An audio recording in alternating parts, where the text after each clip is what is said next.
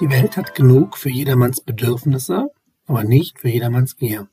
Mit diesem Zitat von Mahatma Gandhi begrüße ich euch, liebe Hörerinnen und Hörer, zu einer neuen Folge des Podcasts Die politische Speisekarte mit mir, Florian, eurem Host. Heute ausnahmsweise ohne Gast, sondern nur mit mir und ich will euch ein wenig über meine Gedanken zum Thema Gerechtigkeit, Ungleichheit und Ressourcenknappheit erzählen.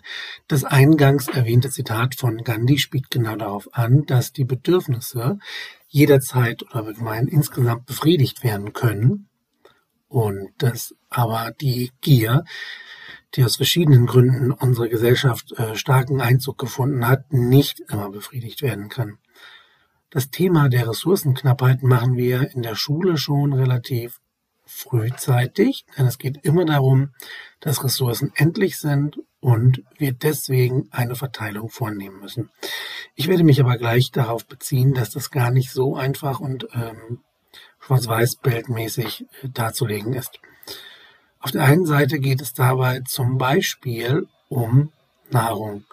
Nach der Maslow'schen Bedürfnispyramide grundlegendes Bedürfnis der Menschen. Ich muss etwas essen, etwas trinken, um zu überleben. Wenn ich mich jetzt aber umschaue, sehe ich vielerlei Berichte, unter anderem ähm, bei Deutschlandfunk Nova und bei der Verbraucherzentrale, dass knapp 12 Tonnen Lebensmittel pro Jahr weggeworfen werden, allein in Deutschland. Umgerechnet haben sie das auch und das sind etwa ein Wert von 20 Milliarden Euro.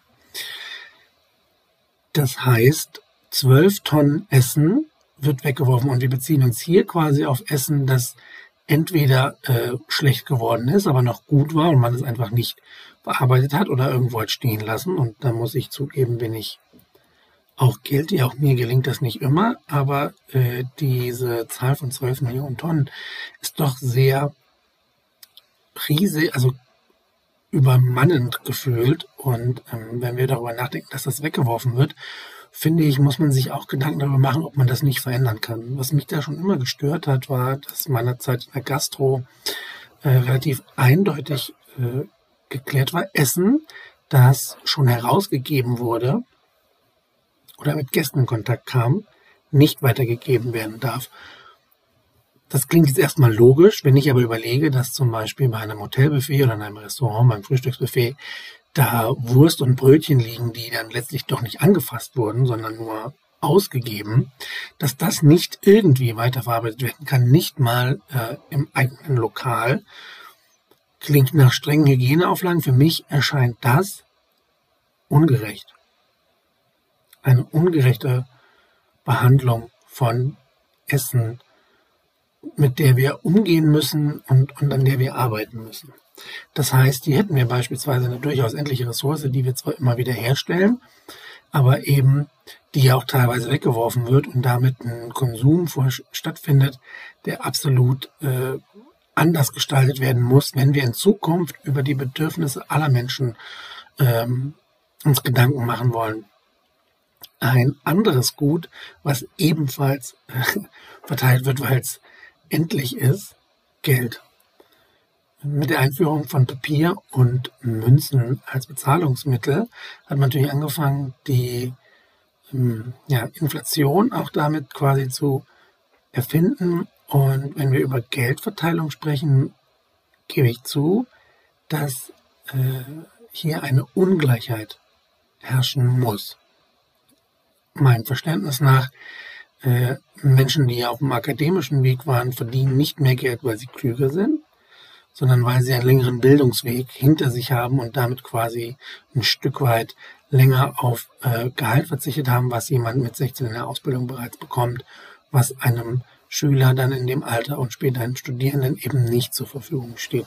Das muss ich zugeben. Man kann auch durchaus unterscheiden, dass Menschen, die eine gewisse Verantwortung tragen oder die Hochleistungs- äh, und ähm, Jobs haben, mehr bekommen müssen. Man kann auch verstehen, dass Menschen, die Teilzeit arbeiten, weniger bekommen als Menschen, die Vollzeit arbeiten. Auch das ist ungleich, aber nachvollziehbar und schlüssig. Was ich nicht gutheißen kann, sind, dass die Unterschiede teilweise immens sind und riesig, dass eben Manager in Banken deutlich mehr Geld verdienen für einen Job, der weniger wichtig für die äh, Ökonomie als Beispiel ist, als andere Berufe. Wir haben das jetzt während der Corona-Krise gesehen, dass wenn die Läden zugemacht wurden und die Gesellschaft trotzdem weiter existierte, dass dann andere Menschen äh, ganz vorne standen und in der, also in, in, ja, in der Gefahrenzone, Pflegepersonal, Kassierer. Und die sind es, die gefühlt nach einem Gehaltscheck und einer Miete schon in Bedrängnis geraten, was das angeht. Und das ist erneut ein Zeichen, dass wir da etwas verteilen müssen und da eine Umverteilung stattfinden muss. In gewissem Maße, weil es nicht sein kann, dass Menschen, die äh, am Wertschöpfungsprozess des Menschen äh, ihr Recht auf die Würde, die uns im Grundgesetz zugesichert wird, nicht ausüben können, nicht haben können, aufgrund von äh, unfairen Ungleichheiten. Ich überspringe das gleich mal oder gehe gleich dahin, wenn ich darüber spreche, dass die Menschen ähm, wenig Geld zur Verfügung haben nach, äh, also trotz seines Vollzeitjobs, äh, habe ich mir hier angelesen vom Handelsblatt, da hat man drüber geschrieben, dass 1,1 Millionen Haushalte in Deutschland nach der Mietzahlung weniger als das Existenzminimum übrig haben. Und ähm, das sind ja dann nicht 1,1 Millionen Menschen, sondern noch mehr, weil viele Haushalte eben mehr als nur eine Person beinhalten. So dass es tatsächlich so ist, dass natürlich die Menschen, die ähm, auch von Anfang an weniger verdienen, dann Schwierigkeiten haben, das zu bezahlen. Ich nutze immer wieder gern mein Beispiel, meine 50 Quadratmeter Wohnung in Hannover, die 750 Euro plus die Kosten von NRCT ähm, benötigt. Und in meinem Verständnis, wenn wir bei Gerechtigkeit und, und ähm, ja, Würde des Menschen sind, verdient ein Mensch 50 Quadratmeter. Hm, ich weiß, dass das nicht in unseren Regeln so vorgesehen ist, aber deswegen mache ich jetzt gerade meinen Case dafür, dass das so nicht sein kann. Die Quellen dafür setze ich natürlich wie immer in die Shownotes, dann könnt ihr das auch nachlesen. Das ist wichtig, dass ihr nicht einfach darauf vertraut, was ich euch hier erzähle, sondern eben euch auch selber darüber Gedanken macht. Was passiert da eigentlich? Das heißt, neben überhaupt der finanziellen Verteilung, der Verteilung von Nahrung. Äh, auf der Pyramide von Maslow wäre das der zweite Punkt. Der Wohnungsmarkt ist in einer gigantischen Krise. Und da habe ich auch schon ein paar Ansätze, verschiedene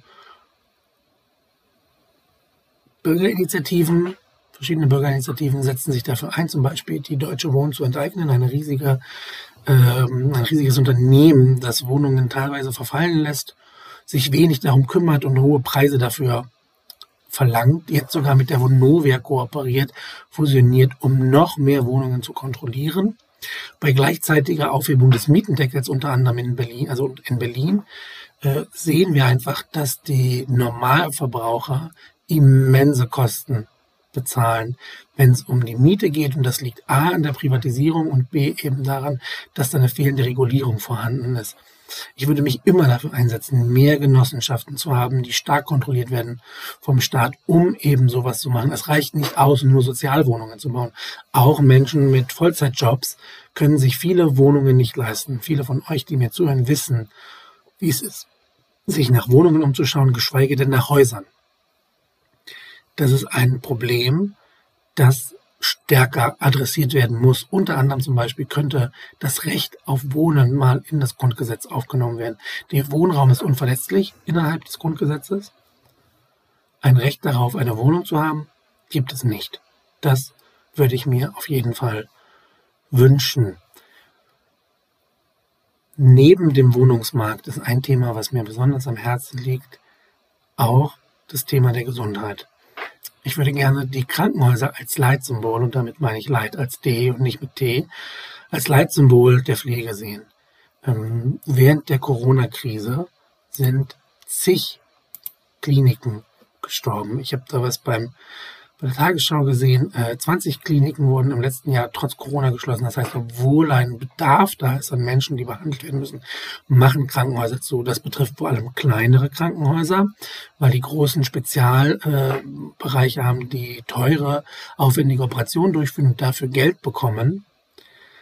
Aber es ist eben so, dass das dazu führt, dass weiterhin kleine Kliniken in Städten sterben und dann eben teilweise von Vororten bis in die ähm, ja, Großstädte gefahren werden muss, um überhaupt ein gerechtes äh, Gesundheitspflegeprogramm zu bekommen. Diese Kliniken sterben nicht nur, sondern sie leiden auch sehr darunter, auch hier unter dem Problem der Privatisierung. Erst letztens kam heraus, dass besonders die Helios-Kliniken, von denen es unter anderem in Nienburg an der Weser gibt, dem Landkreis, in dem ich arbeite,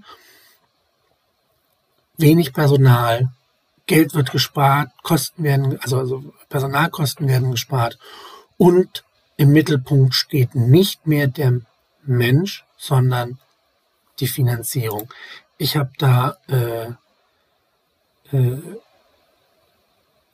Wolf-Dieter Ludwig als Zitat der ehemalige Chefarzt hat im Deutschlandfunk gesagt, für die Geschäftsführer war es natürlich entscheidend, dass wir sehr lukrative Indikatoren im Krankenhaus behandelt haben. Das Indikationen, Entschuldigung. Das bedeutet Stammzelltransplantationen, äh, Knochenmark bei Krebspatienten, Chemotherapien und so weiter. Sehr aufwendige Verfahren, sagt der Wolf-Dieter Ludwig. Wirklich sehr gut organisierte Infrastruktur braucht, ausreichend Pflege mit ausreichend Personal, Psychologen und Sozialarbeitern, das gibt Kohle. Ein Verfahren, das von den Krankenhäusern gut bezahlt wird, steht hier auf Deutschlandfunk, jedoch hohe Anforderungen an die Mitarbeiter stellt. Wir sehen also, dass ähm, nicht nur die Pflege in Altenheimen immense Kostenprobleme hat, auch Krankenhäuser leiden unter dem Kompetenz, also unter dem äh, Konkurrenzdruck, ich entschuldige mich dafür, dass das Kapital im, Mittelfeld, im Mittelpunkt steht. Menschen verdienen Unternehmen verdienen mit der Gesundheit und machen damit etwas, was eigentlich zum, zur Grundexistenz dazugehört, zu einem Gut, zu einer Ware, das sie verkaufen können. Ähnlich, wenn auch nicht ganz so extrem, gilt das auch für die Bildung, dem Tätigkeitsbereich, der mir so ähm, wichtig ist, weil ich da einfach jeden Tag sehe, was das bedeutet. Auch hier muss man die Wahrheit aussprechen. Viele Krankenhäuser, ähm, viele, auch hier muss man klar machen, dass viele Schulen sich darauf fokussieren, Schülerzahlen hochzutreiben, um die Unterstützung zu bekommen, um das Budget aufzutreiben, um dann sich fortzubilden. Das führt letztlich dazu, dass nicht mehr die Bildung, nicht mehr der Schüler im Mittelpunkt steht, sondern die Zahlen, die nackten Zahlen, die Geld einbringen und Schulen wie ein Unternehmen geführt werden. Das kann nicht das Ziel unserer bildungspolitischen Landschaft sein. Da müssen wir uns einfach äh, klar machen, dass Gesundheit und Bildung nicht Güter sind, die ich zur Ressourcenknappheit sehen muss und die ungerecht verteilt werden, sondern die jedem Menschen zustehen und die effektiver überarbeitet werden müssen. Es kann nicht sein, dass da Waren entstehen, die dann verschreddert werden, um irgendwelche Unternehmen zu bemächtigen, Einfluss zu haben, Geld zu machen und immer mehr äh, Kapital anzuhäufen, zu verbauen und dann nicht mal an die Menschen, die für sie arbeiten, auszuzahlen. Wir brauchen eine bessere, eine effektivere Ausarbeitung, wenn es darum geht, unsere Ressourcen zu verteilen, um das Eingangszitat aufzugreifen, denn wir könnten die Bedürfnisse der Menschen befriedigen. Wir können nur nicht Gier von Unternehmen befriedigen. Und Unternehmen haben diese Gier. Das ist gesetzlich veranlasst, als wenn es darum geht, Geld auszuschütten an reiche äh, Renditeinhaber, dass da eben das Problem herrscht, dass die, dass das Geld nicht da ankommt, wo es hin muss. So würde ich gerne zum Abschluss noch ein weiteres Zitat von Mahatma Gandhi aufwenden, und euch näher bringen. Die Zukunft hängt davon ab, was wir heute machen. Und ich möchte gerne daran appellieren, dass wir mit der nächsten Bundesregierung, aber auch auf kleinen Ebenen, in Bürgerinitiativen und in unserer Umwelt, in dem, was wir sehen, was wir erleben, in der Bildung, in unseren Schulen, dass wir da stärker uns auf die Menschen konzentrieren, nicht auf das Kapital, nicht auf Funktion auf ja, maschinengeöltes, geführte Betriebsabläufe, sondern dass sowas wie Nahrung, Lebensmittel, das Wohnung, der Wohnungsmarkt, dass Gesundheit und Bildung keine Güter sind, die verknappt werden müssen, um Geld damit zu machen, sondern Grund, also grundlegend zur Daseinsvorsorge gehören, damit alle Menschen sie genießen können und alle Menschen die Bedürfnisse befriedigt bekommen, die wir nur einmal haben. Damit bedanke ich mich, dass ihr mir zugehört habt. Ähm, ihr findet mich natürlich äh, weiterhin auf Twitter. Gebt mir Feedback zu meinen Episoden, regt mir an, wen, mit wem ich sprechen könnte. Ich habe noch äh, einige Kandidaten in Aussicht. Ich werde auf jeden Fall bald die Cat Calls auf Hannover wieder einladen. Die ersten Gäste, die ich überhaupt in meinem, Call, äh, meinem Podcast hatte. Da freue ich mich wahnsinnig drauf. Und ich bin bereit zu diskutieren, debattieren, euch einzuladen. Und wenn ihr mir auf Twitter politen.org Menü folgt, äh, könnt ihr auch gerne meinen Blog abonnieren unter Polit, Polit, Polit.